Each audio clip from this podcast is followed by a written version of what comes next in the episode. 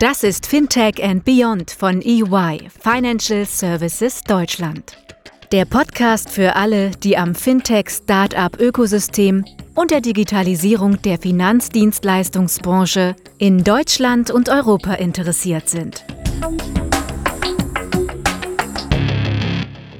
Willkommen zu einer weiteren Episode von EY Fintech and Beyond. Äh, mein Name ist Jan Rosam. Ich bin Partner bei EY im Bereich Technology Consulting und verantworte unsere Blockchain und Digital Asset Themen und werde heute zusammen mit meinem Kollegen Benjamin Berz durch den Podcast führen, wo es um aktuelle Trends, äh, verschiedene Strategien und auch äh, die Umsetzung der Verwahrung von digitalen Assets bei Fintechs und auch bei traditionellen Finanzinstituten gehen soll. Ja, die Jahre 2020, 2021 waren ja sehr wichtige Jahre für den Durchbruch von digitalen Assets äh, und der, ähm, ja, sag ich mal, Mainstream Adoption, wie man so schön im Neudeutschen sagt. Gerade auch durch die Regulierung der Verwahrung von digitalen Assets und äh, durch die Einführung der Kryptoverwahrlizenz hier in Deutschland, aber auch durch äh, andere Gesetzgebung wie der Kryptowerttransferverordnung. Und äh, mittlerweile liegt uns ja auch die äh, Mika vor als europäische Regulierung in diesem Umfeld für Kryptowerte. Ich denke, die äh, Entwicklung setzt sich auch dieses Jahr wieder fort, äh, rasant. Äh, die Nachfrage steigt immer mehr äh, nach digitalen Assets und damit eben stellt sich auch die Frage der sicheren Verwahrung von digitalen Assets als Kernelement der Marktinfrastruktur, um was es eben heute gehen soll. Benjamin und ich freuen uns, dieses spannende Thema gleich mit mehreren Experten diskutieren zu können, welche im Bereich von digitalen Assets bereits seit Jahren aktiv sind. Willkommen bei uns äh, Martin Kreitmeier, äh, Co-Founder von der Tenkeni aus München, dem zweiten lizenzierten deutschen äh, Kryptoverwahrer für Kryptowerte und digitale Assets. Herzlich willkommen, Martin. Herzlich willkommen, äh, Andreas Sack, äh, Projektleiter für die Umsetzung der Verwahrung von digitalen Assets bei der DK Bank. Die DK Bank ist ja das Wertpapierhaus der Sparkassenfinanzgruppe mit über 400 angeschlossenen Sparkassen. Ja, schön, dass du da bist. Und willkommen äh, bei uns äh, Tim Brünjes, Head of äh, Sales Germany, Austria, Nordics und CE bei Fireblocks, äh, dem äh, israelisch-amerikanischen Anbieter für technische Verwahrlösungen für digitale Assets. Ja, freut mich sehr, dass ihr heute bei uns seid. Und äh, lasst uns gleich einfach mit einer Vorstellungsrunde mal starten. Martin, ja, Tenkeni ist ja einer der bekanntesten deutschen Verwahranbieter für Kryptowährungen und digitale Assets. Äh, ihr habt ja schon länger die deutsche Krypto-Verwahrlizenz und auch nochmal Gratulation zum Closing eurer Funding-Runde über sieben Millionen diese Woche. Ja, möchtest du dich und Tenkeni kurz vorstellen? Sehr gerne. Danke erstmal für die Einladung. Auch noch eine kleine Korrektur. Wir waren, glaube ich, der dritte Kryptoverwahrer in Deutschland, nicht der zweite. ähm, genau, wir sind ein, wir sind ein Kryptoverwahrer aus München. Ein Großteil des Teams sitzt auch in München. Und äh, wir bringen eigentlich zwei Themen zusammen. Das ist einmal die technische Verwahrung von Kryptowerten oder digitalen Assets im Allgemeinen, aber auch die regulatorische Seite. Also wie muss ich das Ganze eben auch ja, konform umsetzen, um eben regulatorisch dann sicheren ähm, Umfeld unterwegs zu sein. Und mit dieser Lösung, die wir als White Label vermarkten, sprechen wir Institutionen wie Banken, Vermögensverwalter ähm, und ähnliches an, aber auch Fintechs, also jüngere Projekte, die einfach im Bereich Blockchain Anwendungsfall gefunden haben, aber da eben nach einem Partner suchen, der entweder die Infrastruktur, die Verwahrung, Regulatorik äh, mitbringt und eben bedient. Und äh, das ist, was wir zu bieten haben, wird aktuell von 45 Kunden aus Deutschland und der EU genutzt äh, eben auch vieles aus dem Bankenbereich, aber auch bis hin zum Fintech. Und da sehen wir die unterschiedlichsten Use Cases, wie wir genutzt werden. Blockchain ist ein super junges äh, Feld immer noch und äh, entsprechend sind auch die Anwendungsfälle vielseitig. Also alles von Crypto Trading, wo wir das Trading nicht selbst übernehmen, bis hin zu Security Tokens, Tokenisierung, Kryptowertpapiere, die du auch schon adressiert hast, bis hin zu DeFi, Staking und NFTs können wir da oder sind wir da eben mit involviert. Und ähm, genau bieten das eben jetzt seit drei Jahren an als Kryptoverwahrer. Sind auch vorläufiger Kryptowertpapierregisterführer, also auch ein sehr innovatives Thema, äh, Wertpapiere auf der Blockchain, ähm, weil wir da auch eben äh, entsprechende Nachfrage und Bedarf sehen und äh, auch erwarten. Genau, ich selbst bin ähm, bei uns zuständig für Business Development und Vertrieb zusammen mit dem Team. Das heißt, äh, so die Augen und Ohren zum Markt hin, zu den Kunden, ähm, zum Netzwerk. Ähm, bin neben Tangany selbst noch im Vorstand vom Bundesblock, Verband Deutscher Blockchain-Unternehmen, 110 Mitglieder aktuell, denke ich, wo wir eben Regulierung äh, seitig eben Politik und Wirtschaft zusammenbringen und versuchen im Rahmen unserer Möglichkeiten innovationsfreundliche Regulierungsvorschläge ähm, ja, zu erreichen. Ist mir persönlich auch ein sehr wichtiges Anliegen.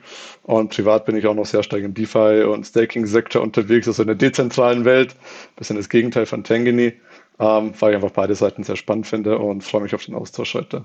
Fireblocks zählt seit einigen Jahren schon zu den Schwergewichten im internationalen Krypto-Verwahrgeschäft und mit einer unglaublichen Funding-Runde im Januar von 550 Millionen US-Dollar gut ausgestattet. Tim, erzähl uns einmal genau, was ihr macht, was deine Rolle ist und was euch von anderen Anbietern wie zum Beispiel Tangany unterscheidet. Ja, na, super, vielen Dank. Also es war, freut mich natürlich hier heute dabei zu sein. Ähm, ja, Fireblocks, was machen wir? Ich glaube, ähm, wir haben gerade über das äh, gesprochen oder das gehört, was Martin da gesagt hatte, dass man eben äh, Technik und Regulatorik zusammenbringt und eben als Custodian dort auftritt äh, mit ähm, den gewissen Lizenzen, die man äh, dann auch benötigt, um das Geschäft zu betreiben. Ähm, was ja, Fireblocks ausmacht, wir sind nur ein Technologieprovider. Ja, wir be, äh, begrenzen uns da in dem Maße dann wirklich darauf, dass wir ja, uns, uns äh, darauf fokussieren, Technologie in eben Unternehmen zu bringen. Ähm, das sind eben die Custodians da draußen, Banken, Finanzinstitute, die eben ja, Technik einkaufen. Ähm, man kann es ein bisschen vergleichen, wie wenn man eine Bank aufbaut, dann braucht man eine Lizenz unter Umständen, großer Wahrscheinlichkeit. Vielleicht braucht man auch ein Kernbankensystem und ja, was Fireblocks dort liefert, ist analog in der digitalen Welt, eben in der digitalen Assets-Welt, eben einen ganzen ja, Kernbanken-Stack an Technologien, um eben ja, ein Business, ein digitales Assets-Geschäft ähm, aufzubauen, am Laufen zu halten und natürlich auch in alle, die uns noch irgendwo sich auftunenden äh, Geschäftsmodelle zu skalieren. Ähm, Funding, äh, vollkommen richtig. Wir hatten im Januar 2022 ähm, unsere Series E Funding von 550 Millionen US-Dollar. Das Unternehmen ist noch relativ jung. Wir sind vier Jahre alt. Äh, von den vier Jahren haben wir ein Jahr im Stealth-Modus verbracht. Also im Markt sind wir wirklich eigentlich nur drei Jahre und in der Summe ist das Funding äh, ja knapp über eine Milliarde US-Dollar schon. Und ähm, das Wachstum ist ungebrochen. Wir haben sehr viele Kunden. Äh, wir verkaufen nur an Institutionen. Viele davon sind eben doch äh, auch die Custodians da draußen, die dann auf Fireblocks Technologie zurückgreifen und sich dann äh, auf ihr eigenes Geschäftsmodell konzentrieren. Und ja, freut mich heute dabei zu sein. Ja, super, vielen Dank, Tim. Und dann äh, zu guter Letzt, äh, äh, Andreas, ähm, ja, die Degabank ist ja als klassischer Verwahranbieter für institutionelle Kunden und äh, auch die Privatkunden äh, der Sparkassen eben schon auch jetzt seit einiger Zeit mit dem Thema auch Verwahrung von digitalen Assets beschäftigt. Ja, erzähl uns doch einmal äh, was über dich, äh, wie du an das Thema Krypto, digitale Assets äh, gekommen bist äh, und was deine Rolle bei der DK ist. Gerne, Jan. Danke dir. Äh, in der Tat, in der DK sind wir schon einige Jahre äh, im DLT- und Blockchain-Umfeld aktiv. Wir betreiben auch unsere eigene DK-DLT, auf der wir im Moment die Krypto-Wertpapierregisterführung laufen haben, bei der wir auch wie äh, Martin eine Übergangslizenz äh, für die Kryptowertpapierregisterführung haben. Und äh, mit unserer kürzlich gegründeten Tochter Swiat äh, haben wir auch einen Technologiedienstleister an den Markt, ge Markt gebracht, der sich äh, vorwiegend in dem ganzen DLT- und Blockchain-Umfeld bewegen wird. Ähm, rund um das Thema Kryptoverwahrung ähm, ist äh, das, das Projekt äh, eigentlich ganz, ganz interessant entstanden. Ähm, es fing an äh, mit dem Thema äh, der klassischen äh, Verwahrung und der Weiterentwicklung.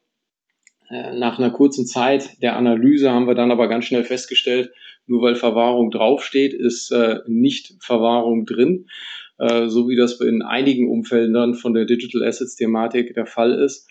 Ähm, es passte allerdings bei uns im Haus ganz gut, wir hatten eine laufende Initiative, ähm, die Management Agenda 2025. Ähm, und äh, dort gab es Freiraum, das Thema zu durchdenken, einen Case entsprechend aufzubauen und äh, das Potenzial damit transparent zu machen. So, grundsätzlich lief es dann äh, im Grunde für uns und für das Projekt gut. Der Vorstand hat sich dem Thema angenommen und damit wurde der Grundstein für unser Digital Assets Custody Projekt gelegt. Was mache ich im Moment? Ähm, ich bin für die Einführung der Kryptoverwahrung und der Kryptowertpapierregisterführung verantwortlich und ähm, ja, in Kürze werden wir uns auch mit dem Thema Kryptohandel beschäftigen.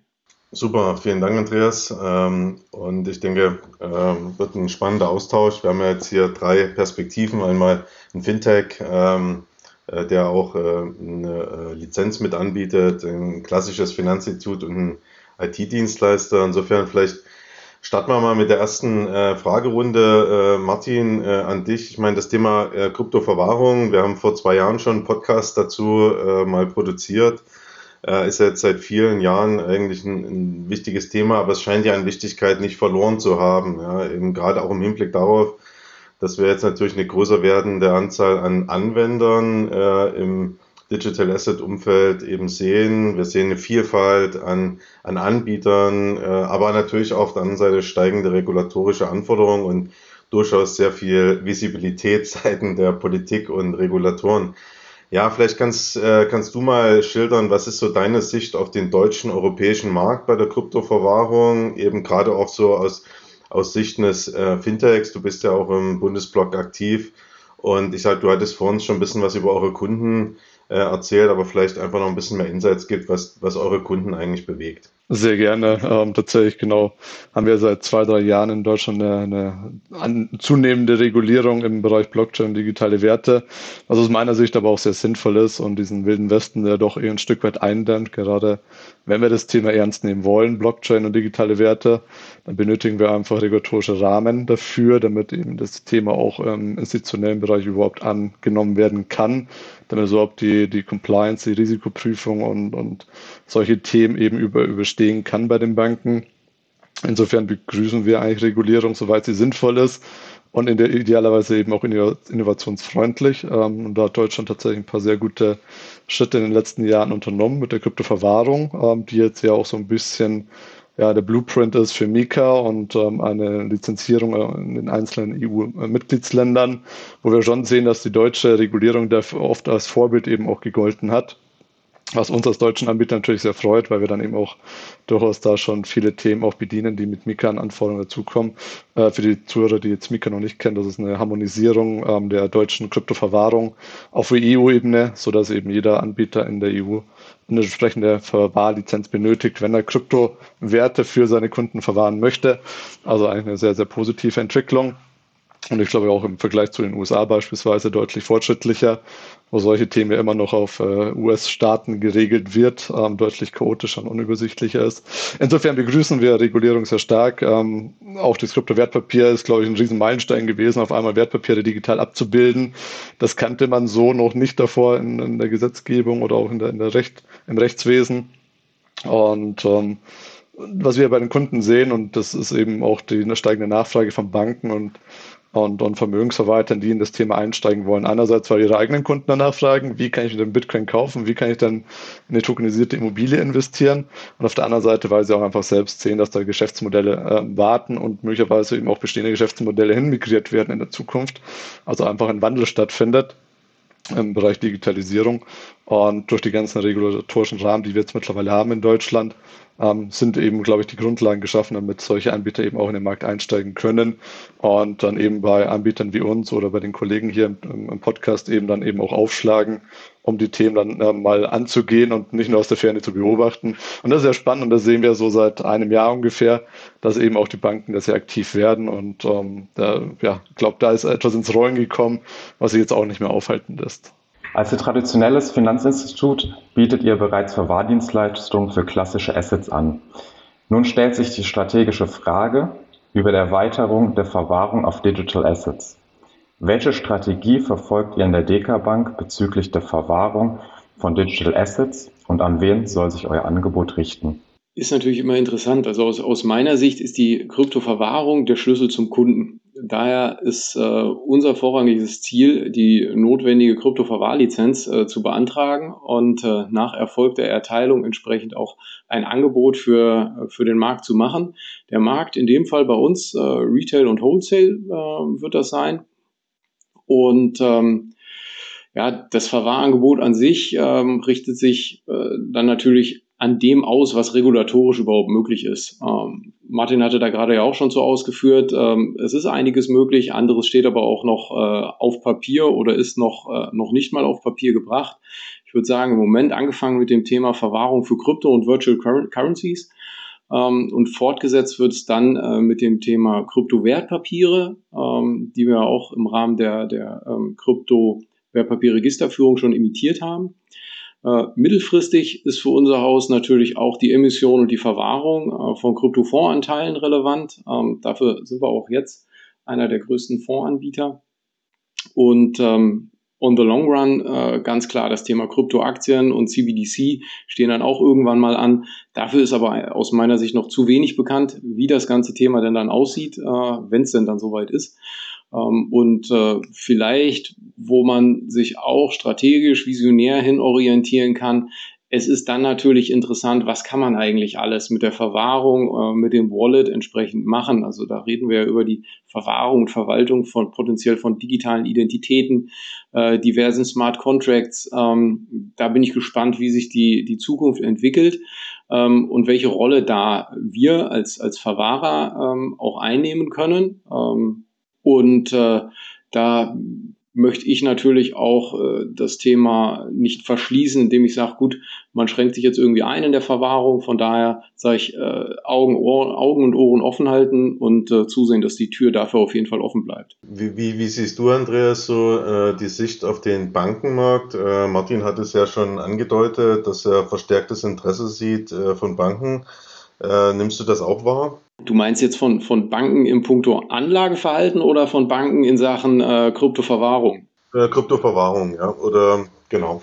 Also da, da glaube ich, ähm, haben mittlerweile alle den Gong gehört und sind wach geworden. Ähm, also mir sind mittlerweile nicht mehr so viele Bekannte, die das Thema hier verschlafen, äh, sondern äh, die, die Aktivitäten in den Häusern links und rechts von mir, äh, soweit ich das mitkriege, die sind da auch entsprechend schon losgelaufen. Ähm, also ich sage mal, das das äh, mit einer der größten Hürden ist da natürlich das Thema Lizenz äh, und äh, die, die Frist, der, die zwischen der Einreichung des Antrags und der tatsächlichen Erteilung dann halt auch läuft.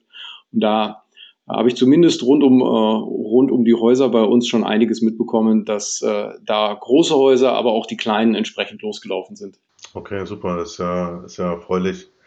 Äh, das zu hören deckt sich natürlich auch mit unserer, äh, mit unserer Wahrnehmung äh, überein. Ja.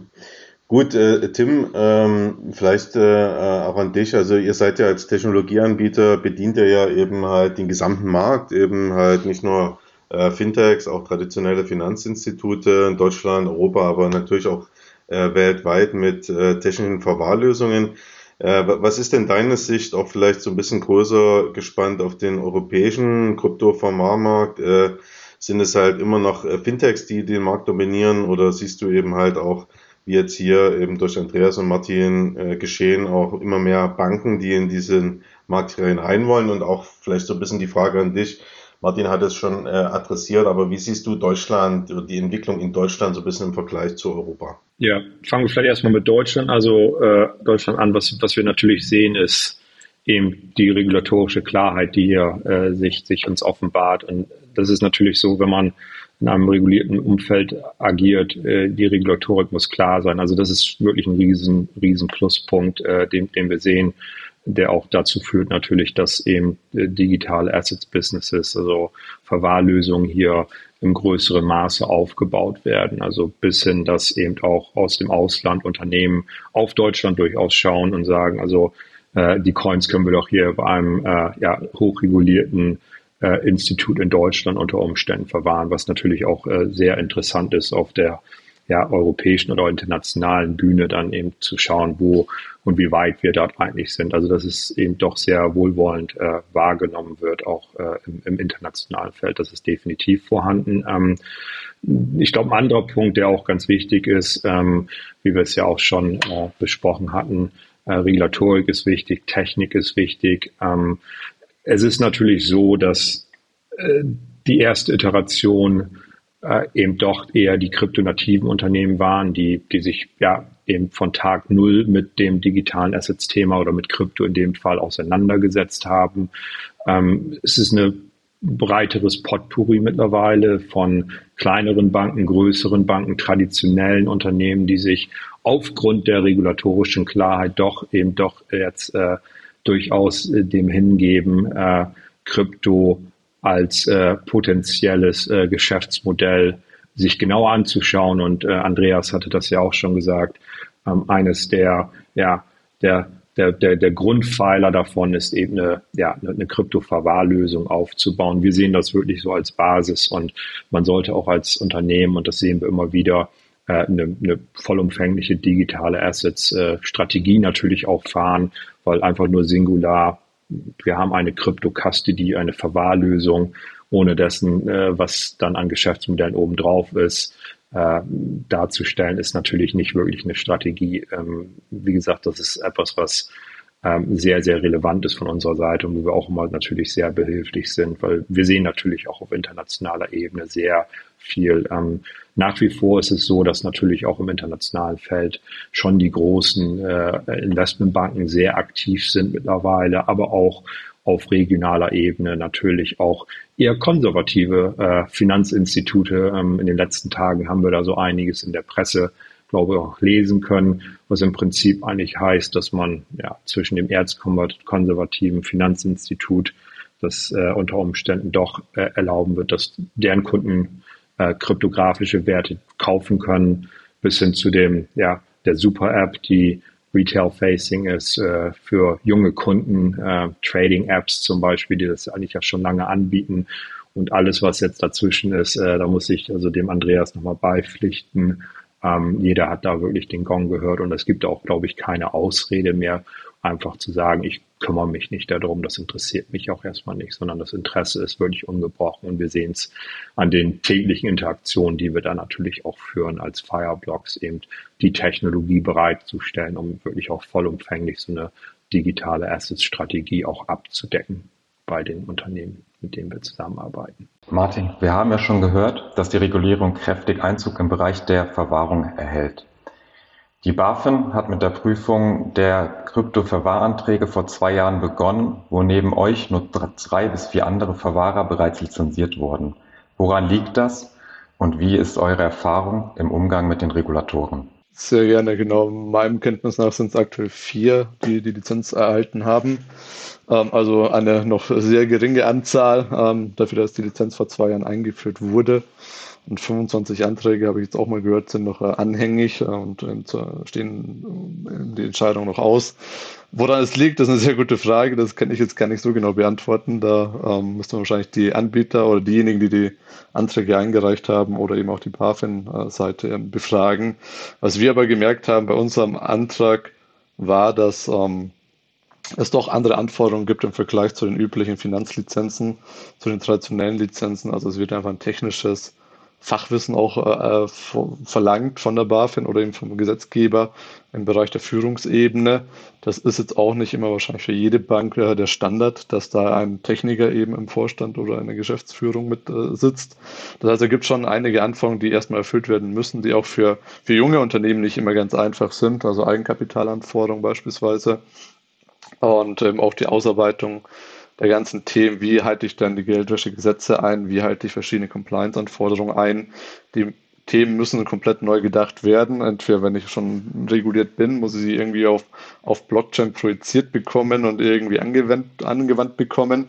Und wenn ich neu einsteige und einen Erstantrag schreibe, so wie wir damals, muss man diese ganzen Prozesse erstmal aufbauen und teilweise eben erstmal selbst sich auch orientieren. Was bedeutet das denn von einem vielleicht Technikunternehmen zu einem regulierten Institut zu werden? Das heißt, die Hürde ist schon ziemlich hoch, hier diesen Schritt zu gehen. Die Anforderungen sind auch sehr hoch. Und ich denke, da sind einfach viele Themen, die man schnell mal vergessen kann oder die nicht entsprechend ausgearbeitet werden, sodass da viele Feedback-Schleifen eben auch von der BaFin gedreht werden, zusammen mit oder in Richtung der Antragsteller, wo einfach noch äh, zusätzliche Fragen aufkommen. Und das haben wir eben auch gemerkt, dass die BaFin schon sehr detailliert dann um, sich auch das ganze Thema anschaut. Also was ist denn überhaupt geplant im Bereich Kryptoverwahrung und wie soll das technisch abgewickelt werden? Welche Technologie wird genutzt? Wie sind, wird die Sicherheit dargestellt? Wie skaliert das Ganze? Wie werden verschiedene Themen wie Datenschutz und so weiter eingehalten? Also es sind sehr viele Dimensionen, die da zu berücksichtigen sind. Und ähm, ich glaube, da kann es einfach schnell passieren, dass Themen fehlen und dann eben Schleifen zu drehen sind.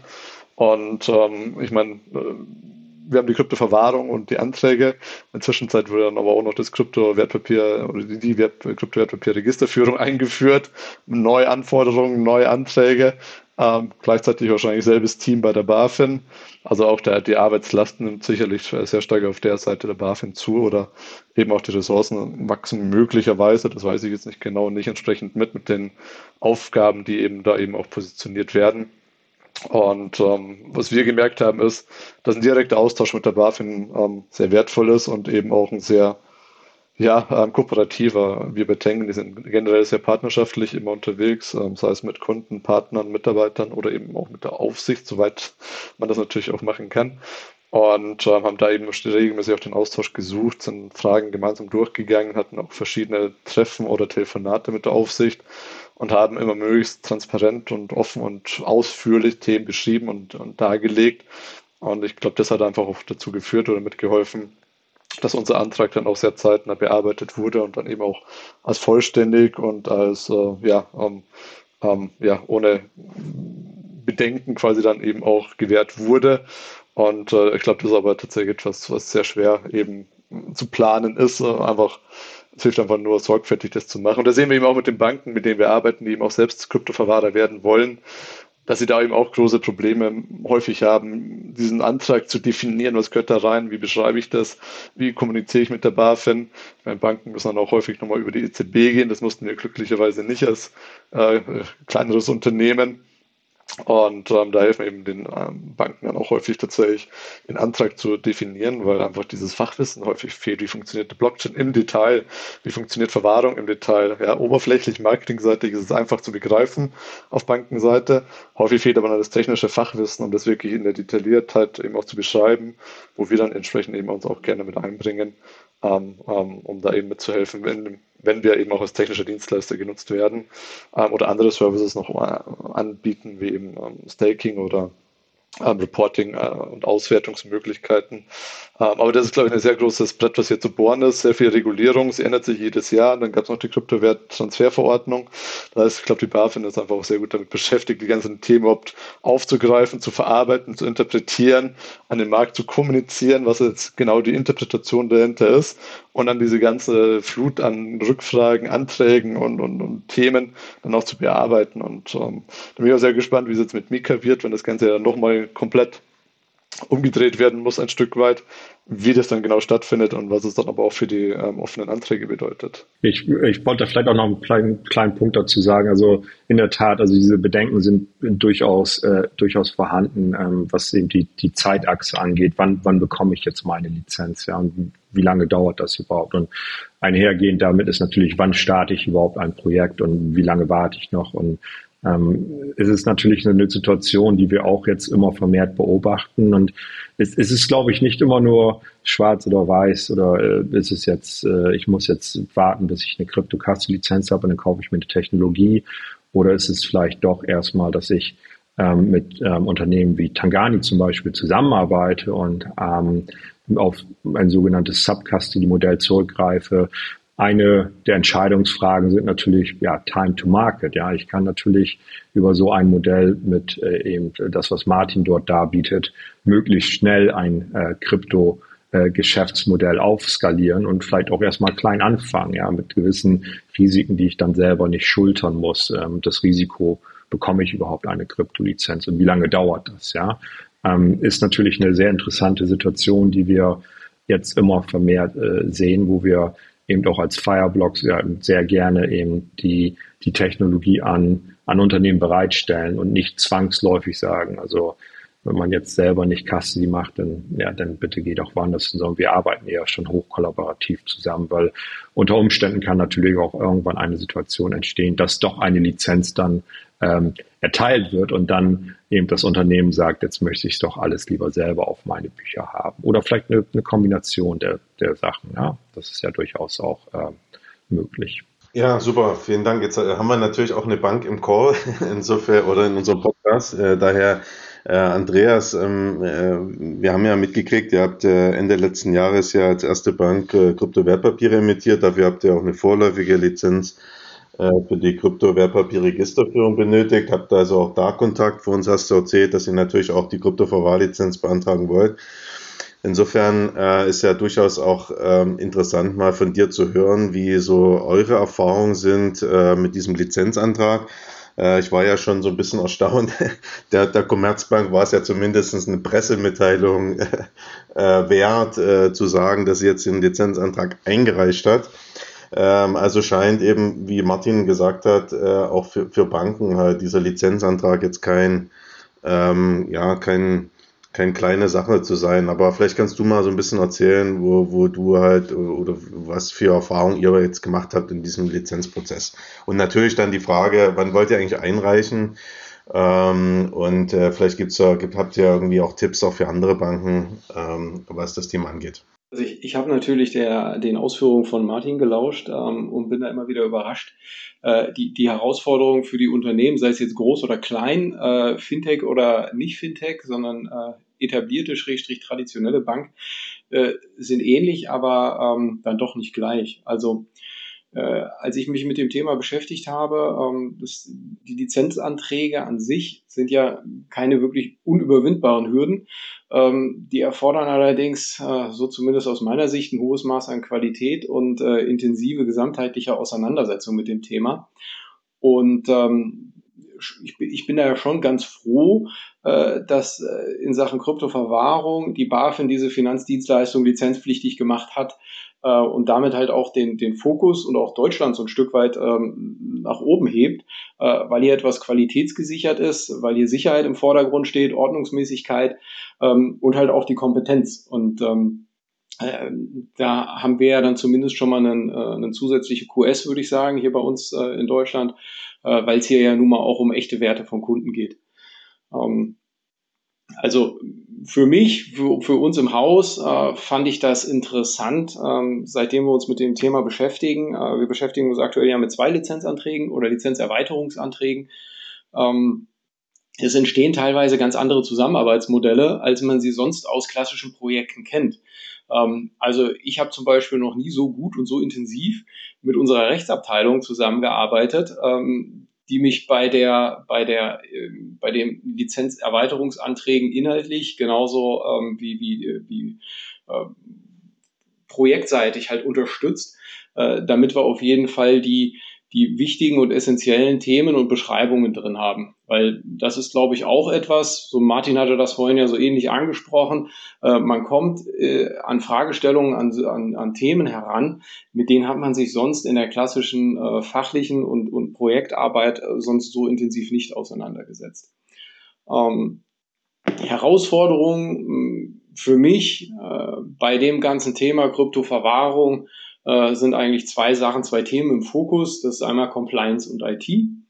Ähm, Compliance, da wir ja nun mal nicht auf der grünen Wiese starten, sondern bei uns äh, einfach der ganze Grundstock schon etabliert ist. Wir kommen aus der Fiat Money und der klassischen Wertpapierwelt und jetzt kommt Krypto dazu. Und äh, damit kommen natürlich auch neue Arbeitsfelder auf uns zu, On-Chain Compliance ist, äh, stellt auf eine andere Art und Weise Sanktions- und Embargo-Prüfungen äh, müssen sichergestellt werden, Transaktionen müssen gescreent werden und äh, im eigentlichen Ursprung äh, ist ja nun mal die, die Blockchain für anonyme Transaktionen aufgesetzt worden. Und ähm, jetzt kommen wir hier mit der Travel Rule äh, im Endeffekt an Themen ran, äh, wo diese Anonymität ja auch ein Stück weit wieder aufgehoben werden muss und soll. Ähm, das ist schon prozessual und technologisch ist das eine Herausforderung. Und äh, da gucke ich dann natürlich auch in Richtung Tenkeny zum Beispiel, äh, die diesen, diesen äh, klassischen, diesen großen Legacy-Apparat, den wir zum Beispiel bedienen, ähm, den konntet ihr halt ein Stück weit einfacher wahrscheinlich aufsetzen. Ähm, wir, wir, bei uns ist der Integrationsaufwand halt einfach sehr groß, groß, um nicht riesig zu sagen. Äh, und äh, da gucke ich dann natürlich schon immer ein Stück weit drauf, was wäre unter Umständen leichter gewesen, wenn. Aber nichtsdestotrotz, also das ist, ist ähm, das Thema Compliance, dem widmen wir uns, dem stellen wir uns und äh, da haben wir ja entsprechend auch Lösungen. Und Nummer zwei für mich das Thema Technologie. Uh, unser Anspruch ist es, eine sichere Verwahrlösung in der Ausprägung Warm und Cold uh, anzubieten. Ähm, da wir natürlich bei uns so getrieben sind, dass wir die eigene Infrastruktur betreiben, äh, auch nicht auf externe Clouds entsprechend zurückgreifen wollen, gehen wir mit unseren Systemprovidern äh, nicht gerade die kürzesten Wege, äh, aber intensive Wege. Und ähm, da kann ich dann hinterher halt nur sagen, oder das ist zumindest mein, mein Ziel, Ähm, wir gehen da in Richtung äh, Sicherheit äh, der Kundenassets und ähm, sagen da, da äh, ist uns das Ganze auch den, den Weg wert, den wir da gehen müssen.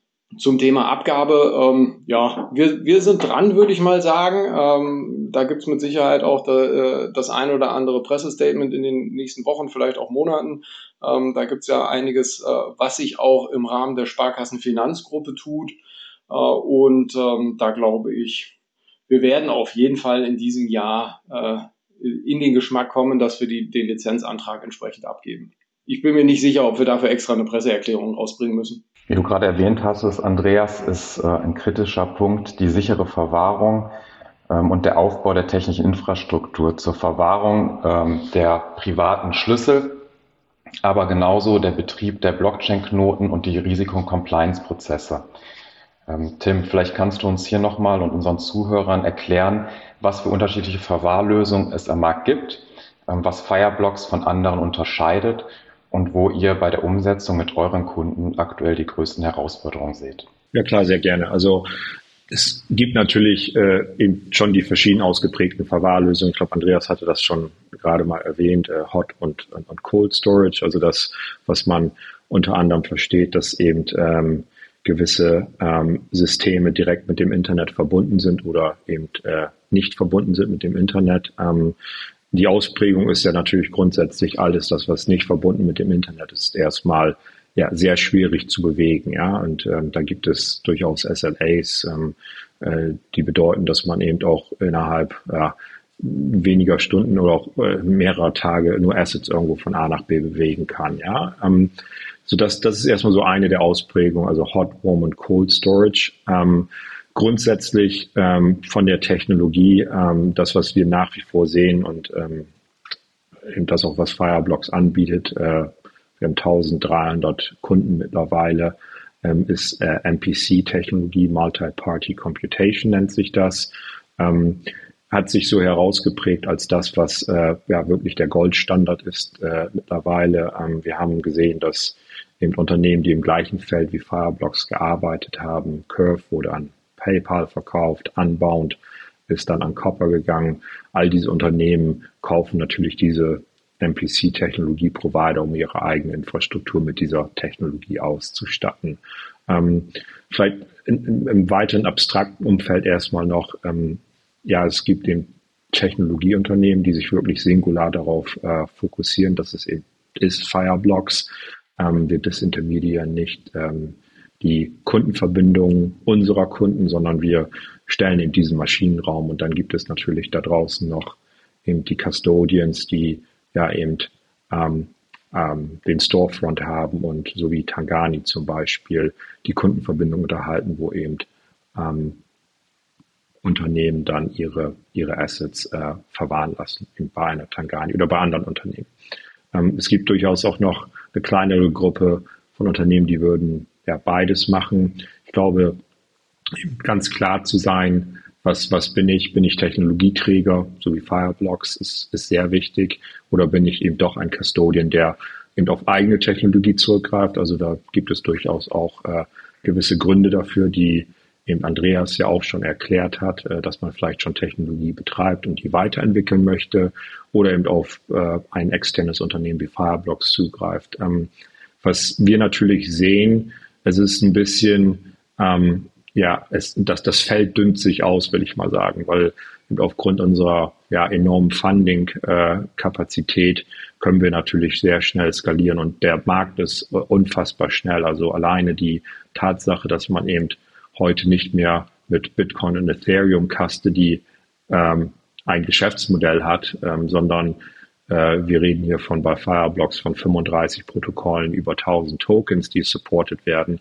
Das muss man natürlich erstmal von der Technologie erstmal ähm, dahinstellen und dem Kunden verfügbar machen und dann auch noch am Laufen halten. Das ist dann gar nicht so einfach, wenn man das singular macht. Also es wäre fast so, als man sagen würde, ich als Bank, ich baue mir mein eigenes Kernbankensystem so von, auf der grünen Wiese und ich habe da gar nichts stehen momentan. Das macht natürlich keine Bank mehr heutzutage, sondern die greifen dann eben auch auf externe Anbieter zu. Und so sehen wir das halt auch bei Fireblocks. Und da sind wir in der Tat in einer sehr prominenten Position natürlich. Ähm, Wir hatten, wie ich schon gesagt hatte, einige Mitbewerber, die dann ähm, vom Markt verschwunden sind, äh, wurden gekauft von großen Technologiekonzernen, was uns natürlich in die Karten gespielt hat. Und ähm, das Wachstum ist, muss ich ganz ehrlich sagen, ist enorm. Ähm, vielleicht so eine andere Zahl. Ich war der, der 75. Mitarbeiter äh, vor 13 Monaten. Jetzt sind wir bei knapp 490 Mitarbeitern. Also nur um das mal so auf den Punkt zu bringen. Und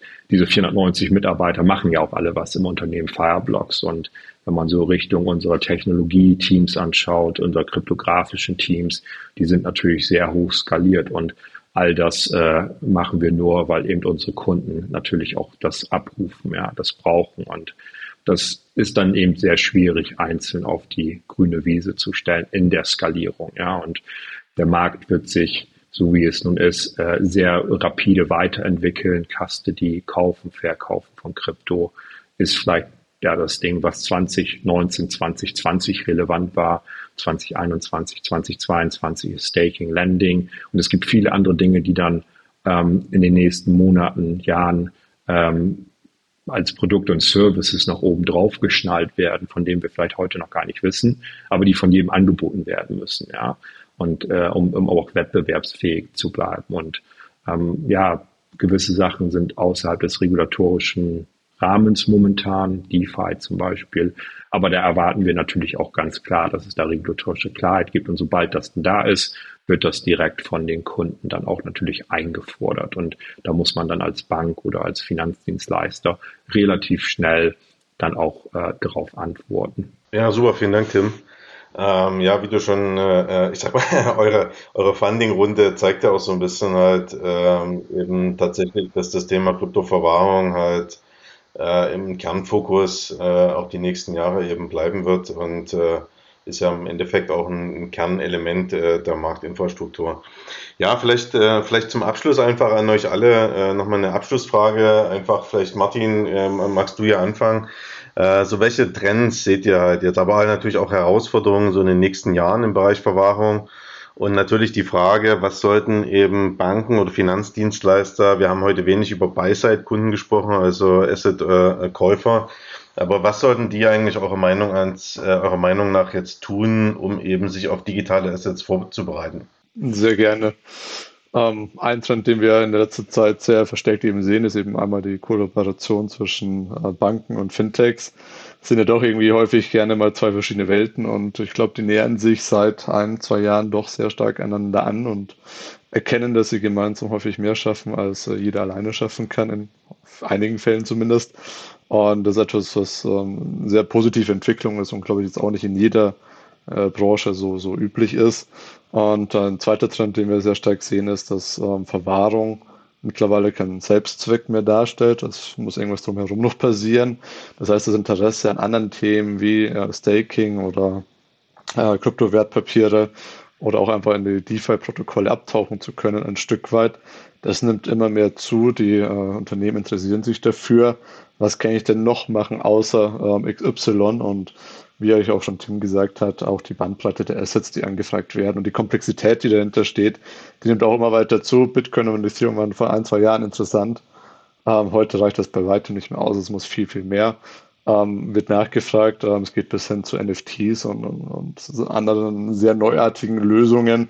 Das heißt, es ist einfach eine unfassbar hohe Geschwindigkeit immer noch in diesem Markt und damit zu halten, ich glaube, ist auch einer der Gründe, warum viele eben auf ein Thema spezialisiert sind, dass sie gut können und ähm, eben auch bedienen, wie eine Fireblocks, eben eine Kryptoverwahrung, ähm, die technische. Und ähm, das ist etwas, wo wir einfach sehen und auch bei Tengen eben auch sagen, okay, ähm, Fokus ist sehr, sehr wichtig in dem Markt, weil es gibt so viele Opportunitäten und so viele Möglichkeiten und so viel Dynamik. Da verliert man sich sehr schnell und da wirklich den Fokus zu halten, das ist eine große Herausforderung, glaube ich. Sehr gut, danke Martin. Äh, ja, Andreas, vielleicht an dich. Jo, also bei mir die, die äh, Herausforderung, was, was steht in den nächsten Jahren an? Ähm, also ich finde, der Gesetzgeber hat dank dem EWPG jetzt schon einiges angekündigt. Ähm, ähm, aus, aus meiner Sicht ist es dieses Thema zu glauben, dass diese Digital Assets wieder verschwinden werden. Das ist mittlerweile hoffentlich jedem klar geworden, dass unrealistisch ist.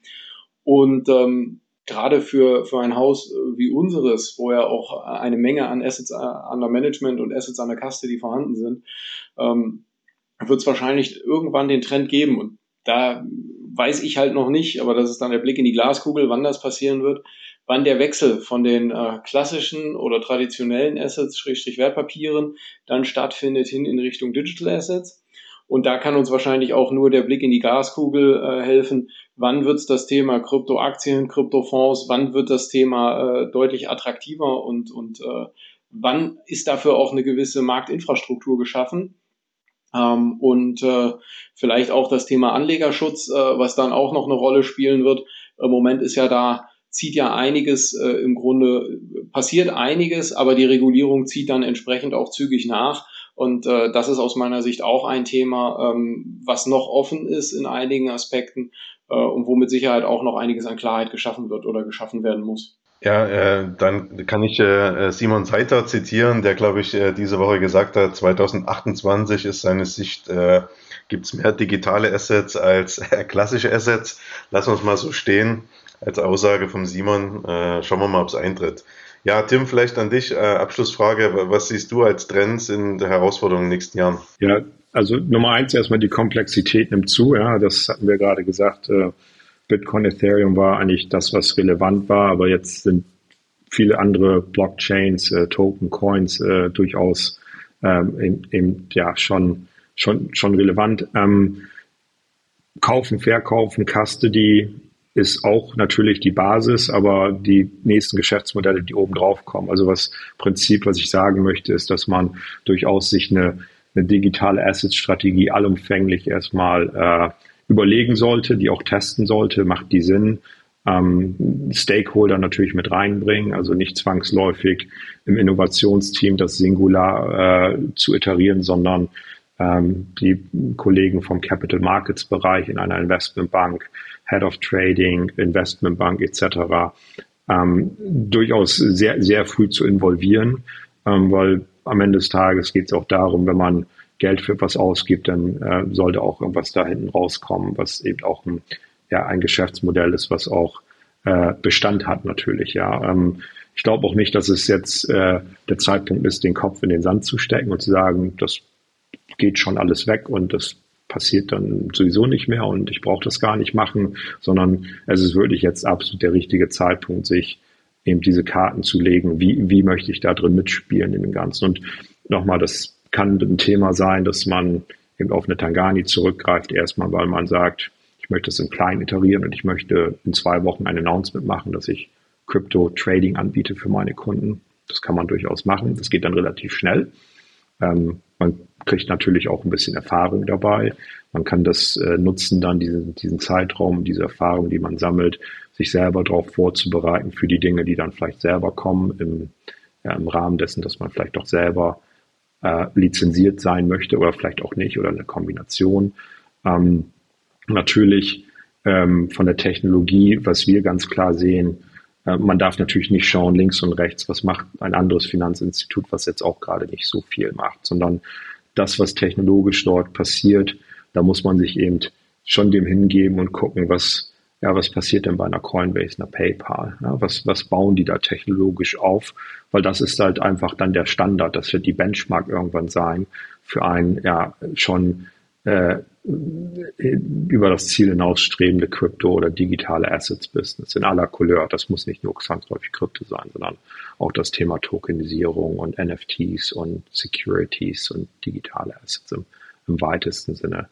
Ähm, ja, auseinandersetzen. Ich glaube, der, der Zeitpunkt ist absolut der richtige momentan. Ja, super, vielen Dank euch. Ähm, ich glaube, wir könnten noch äh, äh, ein, zwei Stunden äh, über die verschiedenen Aspekte reden. Wir haben uns ja heute auch fokussiert auf Verwahrung, aber wie ihr schon richtig gesagt habt, ist ja Verwahrung ein Anker im Thema Digital Assets, aber man braucht halt auch ein Geschäftsmodell drumherum. Insofern haben wir viele Möglichkeiten für Anschluss-Podcasts äh, äh, zu den unterschiedlichen äh, Aspekten. Ja, so jetzt sind wir schon wieder äh, am Ende des heutigen Podcasts angekommen. Wirklich eben faszinierendes Thema und äh, natürlich auch ein sehr dynamisch entwickelndes Thema. Vielen Dank an alle für die spannenden Einblicke und wir wünschen euch alles Gute für die weitere Arbeit und freuen uns natürlich auf einen regelmäßigen Austausch mit euch. Äh, wie immer verlinken wir unsere Gäste in den Show Notes. Äh, dort findet ihr auch unsere Kontaktadresse eyfintechandbeyond.de.ey.com. Wir freuen uns über Feedback, äh, aber natürlich auch über Vorschläge für weitere spannende Themen und Gäste, die ihr gerne einmal im Podcast hören wollt. Ähm, ja, und verbleiben bis dahin, habt eine gute Zeit und bis bald.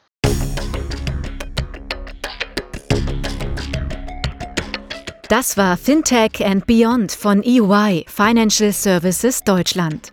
Ihr seid herzlich eingeladen, mit uns die Inhalte des Podcasts zu gestalten. Meldet euch einfach unter der E-Mail-Adresse eyfintechandbeyond.de.ey.com mit Feedback, Vorschlägen oder sonstigen Anregungen.